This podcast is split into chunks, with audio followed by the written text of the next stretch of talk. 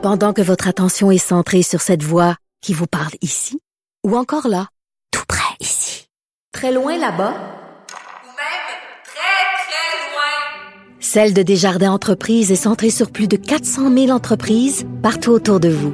Depuis plus de 120 ans, nos équipes dédiées accompagnent les entrepreneurs d'ici à chaque étape pour qu'ils puissent rester centrés sur ce qui compte, la croissance de leur entreprise. Si les plantes ressentent de la douleur? Ou encore, comment est-ce que les daltoniens voient le monde? Le balado en cinq minutes est pour vous.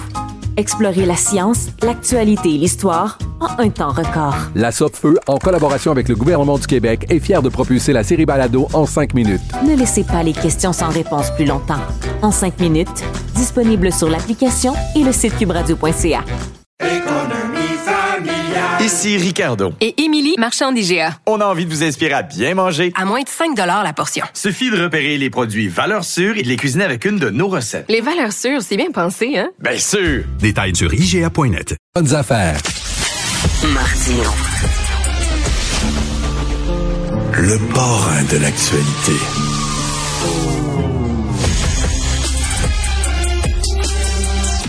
Quelle histoire du bureau d'enquête ce matin? Aïe aïe. Des soins ésotériques pour jeunes cancéreux. Euh, c'est une travailleuse sociale qui a implanté ça, pas n'importe où, à l'hôpital de Montréal pour enfants, des pierres qui, est censé, euh, qui sont censées calmer l'anxiété, donner de l'énergie aux enfants qui sont en chimio. Bref, selon moi, c'est un des scoops de l'année. Et on va en parler avec la journaliste Audrey Ruel-Manceau qui a sorti cette histoire-là. Elle est journaliste, réalisatrice vidéo, reporter au bureau d'enquête. Bonjour Audrey. Salut Richard.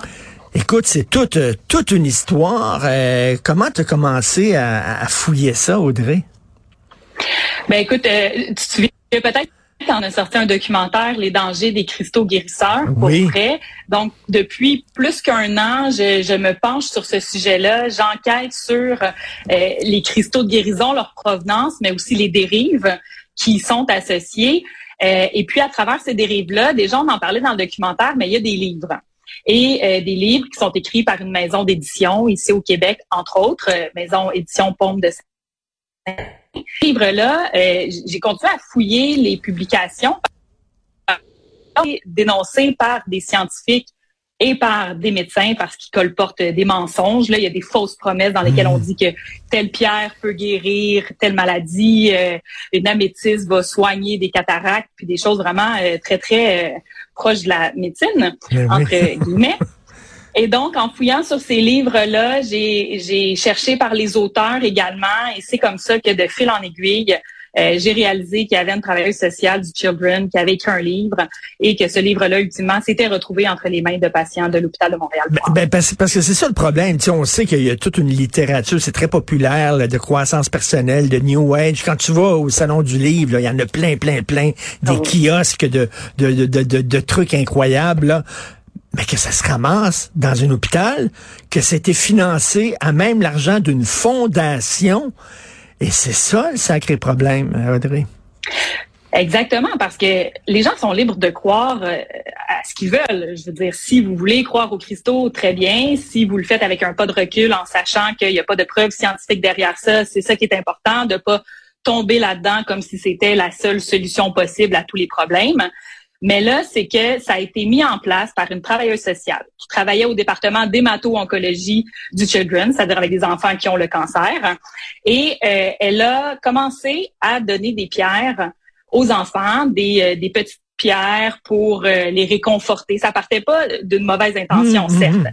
mais elle faisait ça quand même au vu et au su de l'équipe médicale. Euh, et de fil en aiguille, ben, c'est qu'on transmettait les vertus présumées de ces pierres-là aussi. Donc, voici une aventurine, c'est une petite pierre verte, ça aide avec les nausées et tu peux l'amener chez toi, la mettre sur le bord de la fenêtre pour la recharger parce qu'elle va donner son énergie et donc la pierre sera vider son énergie et pour qu'elle puisse euh, être utilisée à nouveau, tu dois la mettre euh, soit à la lumière solaire, dans un bol d'eau, à la pleine lune, ce qu'on voudra.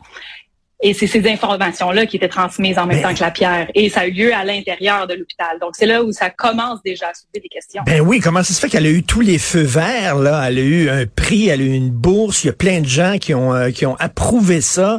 Et moi, quand, quand je suis malade puis je vais à l'hôpital, tu sais, j'ai confiance à l'hôpital. Je me dis, les traitements qu'ils vont me donner, c'est pas des traitements de coucou. C'est des traitements qui sont basés sur la science. Tu as une confiance. Mais tu sais, quand tu vois ça, c'est ça le, le problème, c'est que ça, ça ébranle ta confiance. Tu sais, les anti-vax qui disent les vaccins, c'est mauvais pour la santé, ben quand regardez, regardez les hôpitaux, ils utilisent des cristaux puis tout ça, c'est la preuve qu'ils utilisent n'importe quoi.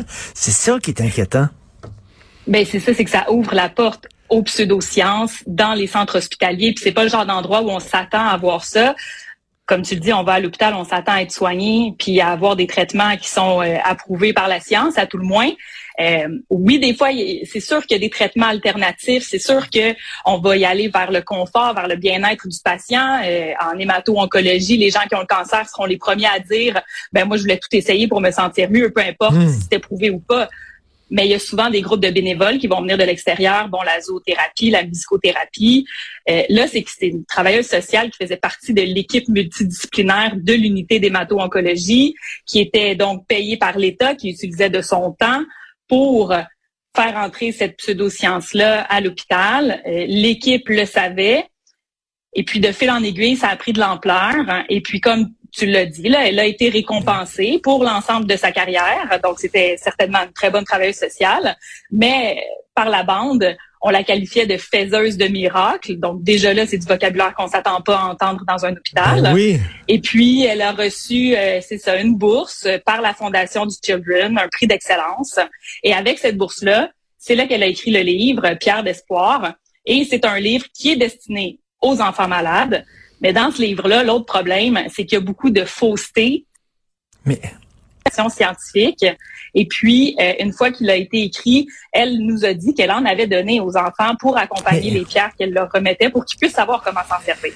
c'est ça, tu sais, il y a- il y, a une différence entre calmer l'angoisse et puis donner de fausses promesses. Sais, mettons, là, si les gens, là, euh, je sais pas, mettons, t'es croyant, t'es à l'hôpital, puis le prêtre vient te voir, puis il dit, on va prier ensemble, puis ça va t'aider pour ta maladie. Si toi, ça t'apaise, si toi, ça te calme mieux, les études d'ailleurs scientifiques en disant la prière, ça a un impact sur, euh, sur l'humeur de la personne, je peux comprendre ça. De dire, mettons, il y a des pierres, puis ça, ça va t'aider, ça va te réconforter, puis ça, c'est une chose. Mais là, on dirait que c'est des fausses promesses. Les enfants, peut-être, tu sais, disent, euh, grâce à cette pierre-là, je vais, je vais m'en sortir. C'est là, ça cause problème. Là. c'est les fausses promesses, c'est Oui. c'est les inexactitudes qui sont véhiculées parce que on peut pas commencer à dire à un enfant avec un livre à l'appui dans lequel on remercie l'hôpital et la fondation pour leur contribution, lui dire que le corps a besoin de minéraux. Oui, ça c'est vrai, mais ensuite que cette carence-là en minéraux peut être comblée par une pierre en la tenant dans ses mains. Ça c'est faux. C'est un mensonge. On donne ça à des enfants. Puis c'est là aussi un peu le nœud du problème, c'est que ça a été cautionné, ça a été approuvé. Euh, la dame nous a dit, ben oui, l'hôpital a relu mon livre. C'est sûr qu'ils l'ont relu avant. Il a fallu que je fasse approuver mon programme. Donc, il y a quelqu'un qui a signé, euh, oui, on donne l'argent pour ce projet-là, puis euh, on ouvre les vannes. Et puis, c'était l'argent de la fondation, mais ça a été fait sur le temps de l'hôpital. De part et d'autre, les questions se posent. Puis euh, Richard sera surpris d'apprendre que ni l'hôpital ni la fondation ont pu répondre à mes questions précises euh, par rapport à toute cette histoire-là. Écoute, tu sais, c'est parce qu'un hôpital, c'est pas une business. Tu sais, mettons, une pharmacie. Tu vas à la pharmacie, il y a de l'homéopathie, puis il n'y a aucun fondement scientifique pour l'homéopathie. Il y a des huiles essentielles dans les pharmacies. Il y a des affaires, là, tu sais, des suppléments de vitamines, tout ça. Mais une pharmacie, c'est une business, une entreprise. C'est là pour faire de l'argent. C'est une entreprise privée. Un hôpital, c'est pas la même affaire. Tu t'attends à autre chose d'un hôpital. C'est ça. Puis quand on est allé, là c'est ça. Bon, la travailleuse sociale en question, elle a pris sa retraite. La réponse qu'on nous a donnée à l'hôpital, c'est que depuis qu'elle a quitté euh, le programme est, euh, est parti avec elle, si on veut. Donc euh, apparemment que ça a cessé. Par contre, je suis allée il y a quelques semaines. Puis le livre, euh, il était dans la vitrine de la fondation sur le dessus de la pile, salle d'attente pour consultation pour euh, pour les visiteurs et les patients euh, à l'entrée même du Children.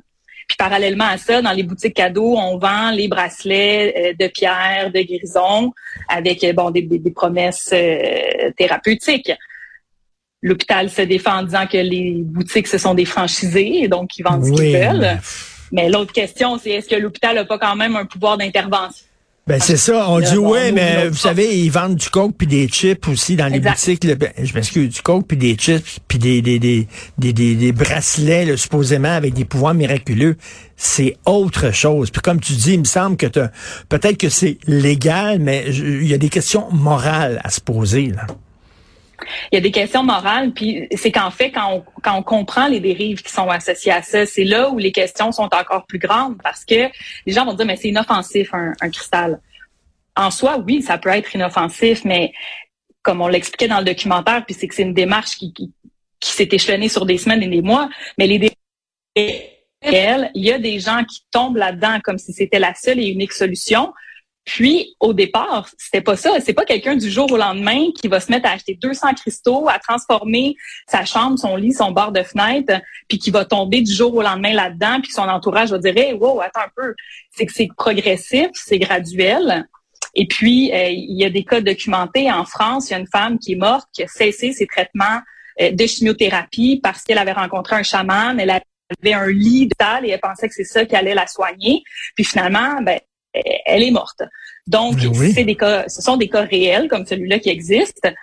On dit pas que c'est arrivé avec les enfants du Children. Là. Je vous donne un exemple qui, est dans l'extrême de ce même une dérive possible qui est pas mal moins envisageable avec la musicothérapie, par exemple. Je pense pas que ben qui que ce soit connaisse quelqu'un qui va dire il a arrêté ses traitements de chimio parce qu'il pensait que la musique allait euh, finalement soigner tous ses problèmes. Être un peu là aussi la différence, c'est que c'est pierres-là viennent avec une promesse de guérison, viennent avec une promesse thérapeutique ce qui n'est pas nécessairement le cas avec les autres euh, méthodes alternatives. En tout cas, Audrey, c'est une sacrée bonne job. Vraiment, je suis tombé en bas de ma chaise. Euh, euh, comme tu dis, c'est parce que c'est un hôpital. Ça a eu le feu vert d'un hôpital. Les gens qui n'ont pas vu ton documentaire, c'est sur vrai. tu rappelles le titre, s'il te plaît? C'est les dangers des cristaux guérisseurs.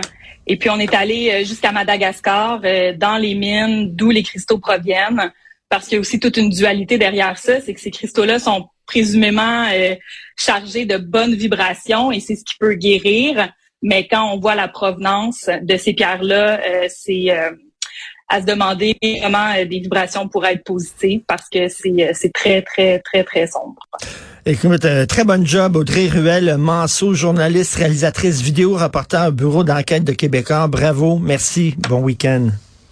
Merci, Richard, aussi.